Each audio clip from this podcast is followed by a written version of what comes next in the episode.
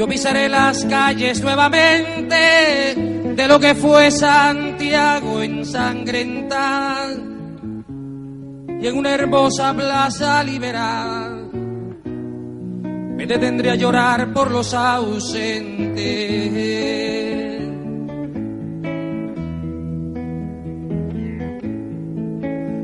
Yo vendré del desierto calcinante y saldré de los bosques y los lagos y evocaré en Cerro de Santiago a mis hermanos que murieron antes.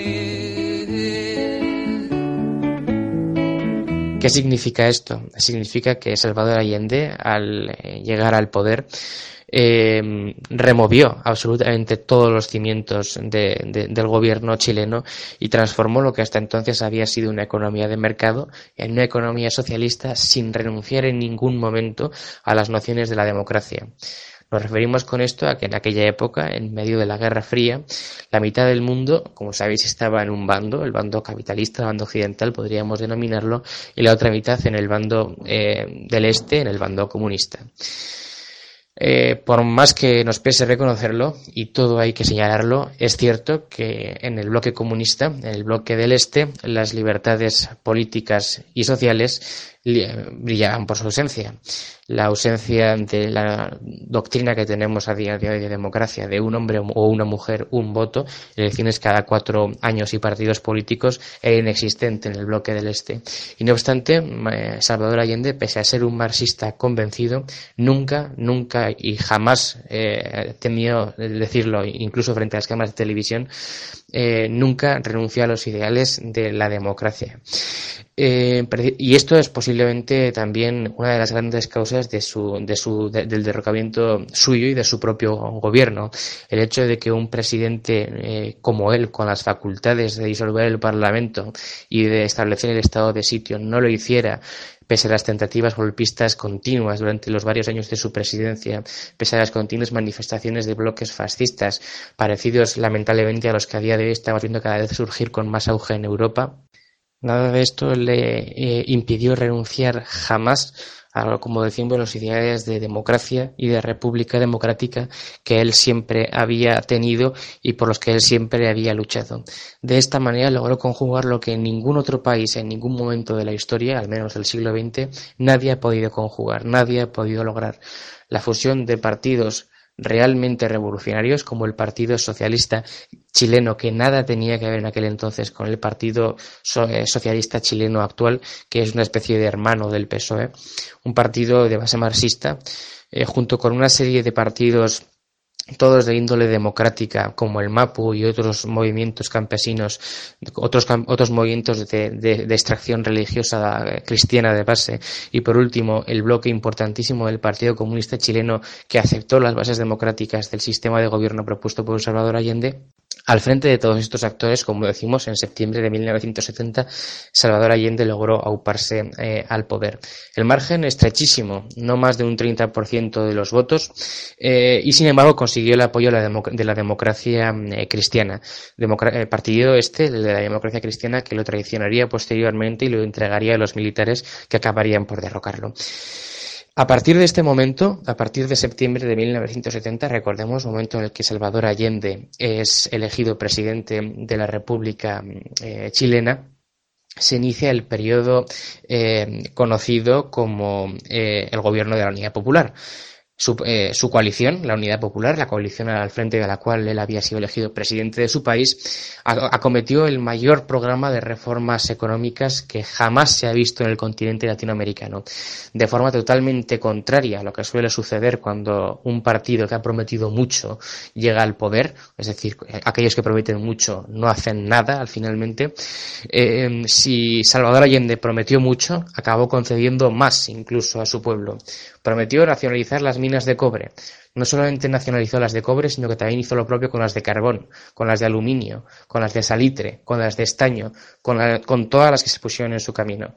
Prometió repartir eh, un litro de leche gratuito a todos los niños, independientemente de su edad o de su condición social en Chile. No solamente hizo eso, sino que además incrementó las condiciones eh, eh, ínfimas de las que gozaban los docentes en su país. Prometió que iba a nacionalizar los bancos. No solamente nacionalizó los bancos, nacionalizó también las empresas básicas que necesitaba el pueblo chileno para su subsistencia. Empresas de transportes, empresas de alimentos y empresas de energía dejaron de pertenecer a accionistas privados, a complejos industriales del extranjero y pasaron a pertenecer, funcionando con la misma, con la misma calidad de antes, al pueblo chileno, que a fin de cuentas era quien pagaba por los servicios que estas empresas proporcionaban. Y finalmente logró hacer todo esto sin saltarse jamás la ley.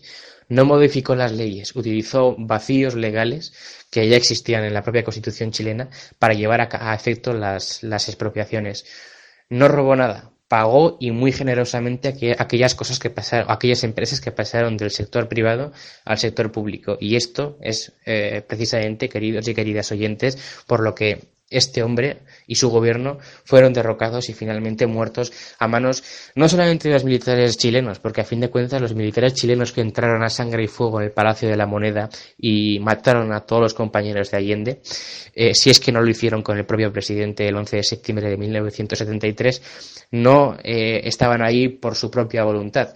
No fueron los militares chilenos quienes decidieron el día, la fecha, la hora y el lugar en el que iba a tener eh, el lugar, el, golpe de Estado. Fue otro país quien lo decidió todo por ellos. Fue otro país quien les pagó y fue otro país quien puso a su disposición un helicóptero que estaba en el norte del país dispuesto para despegar si el golpe de Estado fallaba.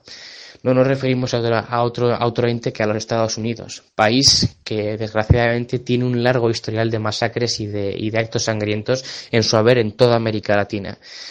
Los gobiernos demócratas de países como Paraguay, Colombia, Brasil, Uruguay, Chile, Argentina, Bolivia, Perú, Guatemala, El Salvador, Nicaragua, Panamá o México tienen mucho que exigir a Estados Unidos un país que ha seguido, que, que, desde siempre, en el pasado, en el presente y seguramente en el futuro, seguirá interviniendo con la misma libertad con la que una persona interviene en su propio jardín, en las afueras de, de, su casa.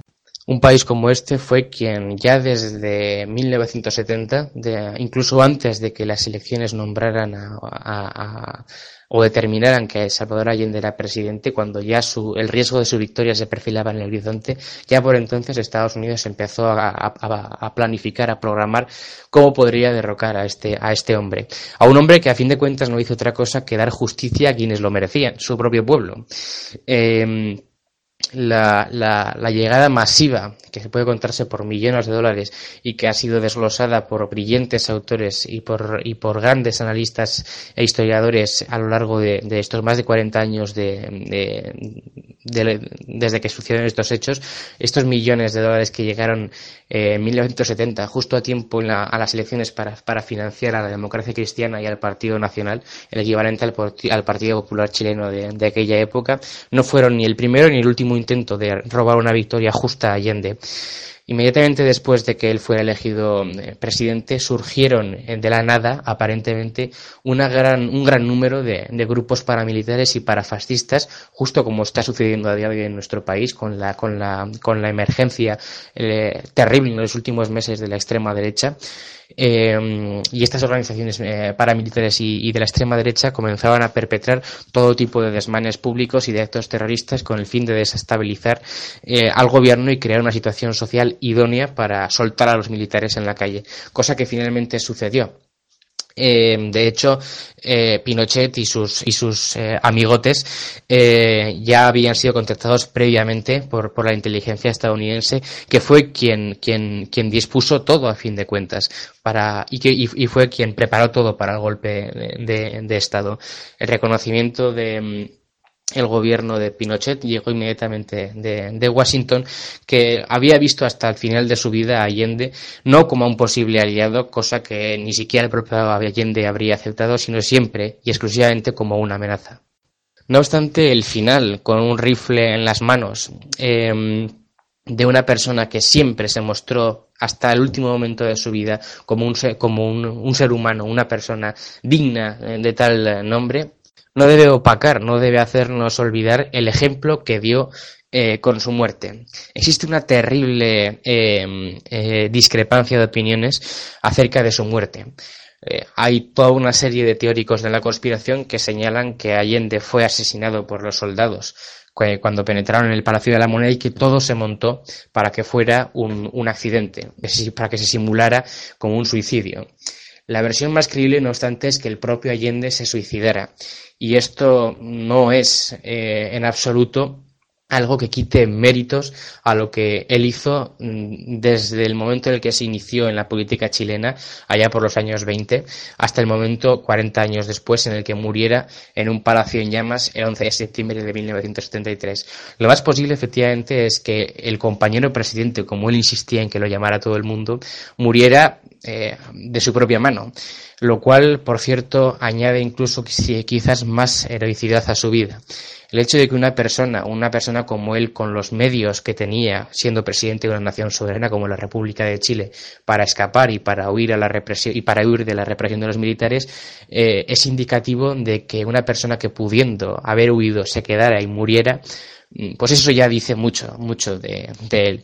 De hecho, un año antes, en 1972, durante la visita de Fidel Castro a Chile y cuando los fantasmas del golpismo ya se vislumbraban entre las nieblas de la política chilena, él, en un discurso en medio del Estadio Nacional, había advertido que nunca dejaría la presidencia de Chile siempre que no lo votara así el pueblo y que él dejaría la política chilena con los pies por delante antes que verse embarcado en un avión rumbo al exilio como tantos presidentes latinoamericanos estaban haciendo y habían hecho ya hasta en ese momento.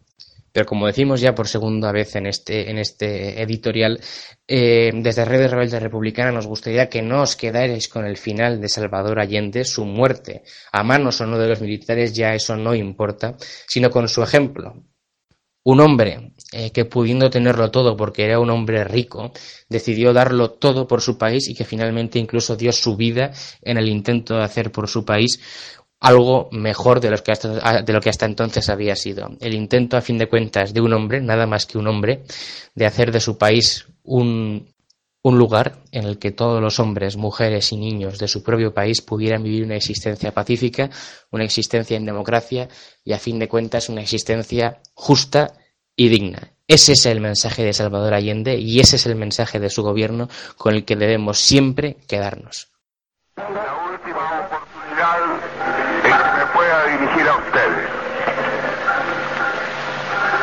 Aérea ha bombardeado las torres de Radio Portales y Radio Corporación. Mis palabras no tienen amargura sino decepción y serán ellas el castigo moral para los que han traicionado el juramento de Chile. Soldados de Chile Comandantes en jefe titulares. El almirante Merino que se ha autodesignado. Más el señor Mendoza, general rastrero, que solo ayer manifestara su fidelidad y lealtad al gobierno, también será nominado director general del Carabinero. Ante estos hechos, Solo me acaba de decirle a los trabajadores, yo no voy a renunciar. Colocado en un tránsito histórico, pagaré con mi vida la lealtad del pueblo.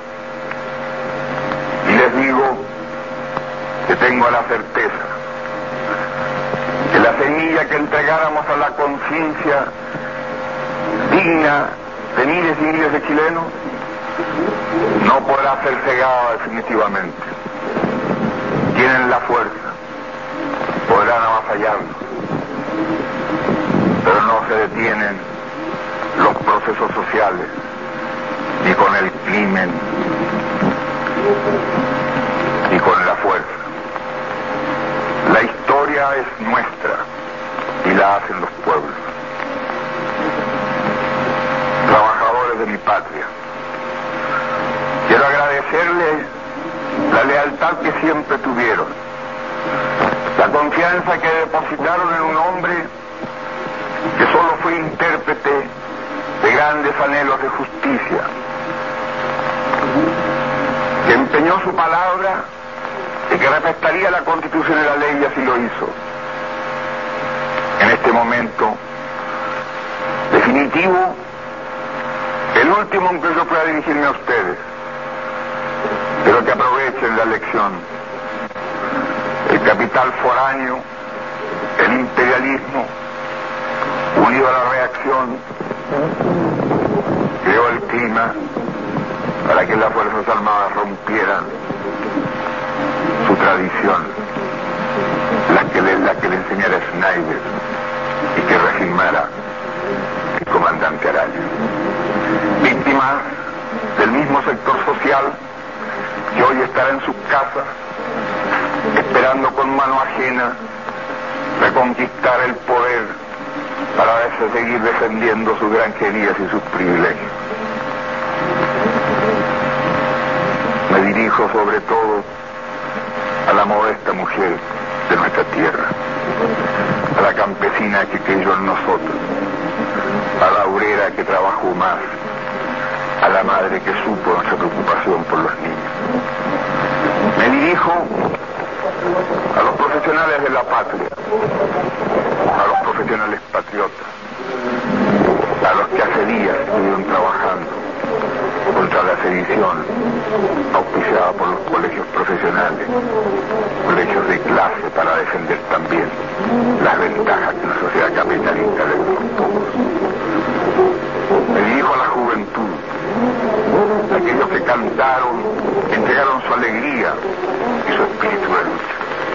Me dirijo al hombre de Chile, al obrero, al campesino, al intelectual, aquellos que serán perseguidos, porque en nuestro país el fascismo ya estuvo hace muchas horas presente en los atentados terroristas, volando los puentes, cortando la línea férrea, destruyendo los oleoductos y los gasoductos, frente al silencio de que tenían la obligación de La historia lo juzgará. Seguramente Radio Magallanes será callada y el mital tranquilo de mi voz no llegará a ustedes, no importa. Lo seguirán oyendo. Siempre estaré junto a ustedes. Por lo menos mi recuerdo será el nombre digno que fue leal El pueblo debe defenderse, pero no sacrificar. El pueblo no debe dejarse arrasar ni acribillar, pero tampoco puede humillar. Trabajadores de mi patria, tengo fe en Chile su destino. Superará otros hombres este momento gris y amargo donde la traición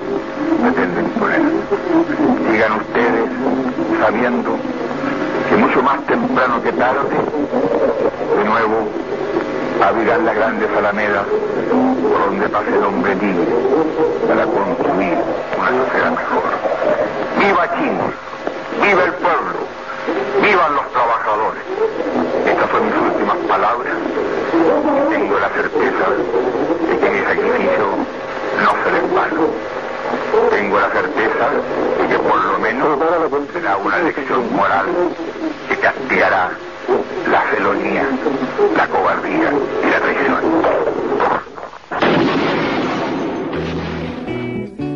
Yo unido al que hizo mucho y poco,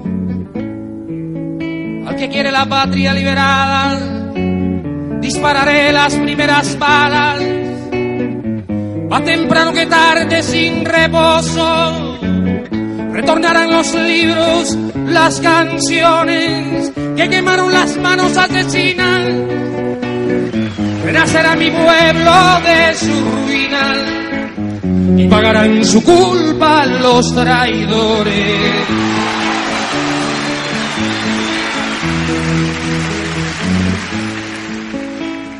Un niño jugará en una alameda y cantará con sus amigos nuevos. Si ese canto será el canto del suelo, a una vida cegada en la moneda.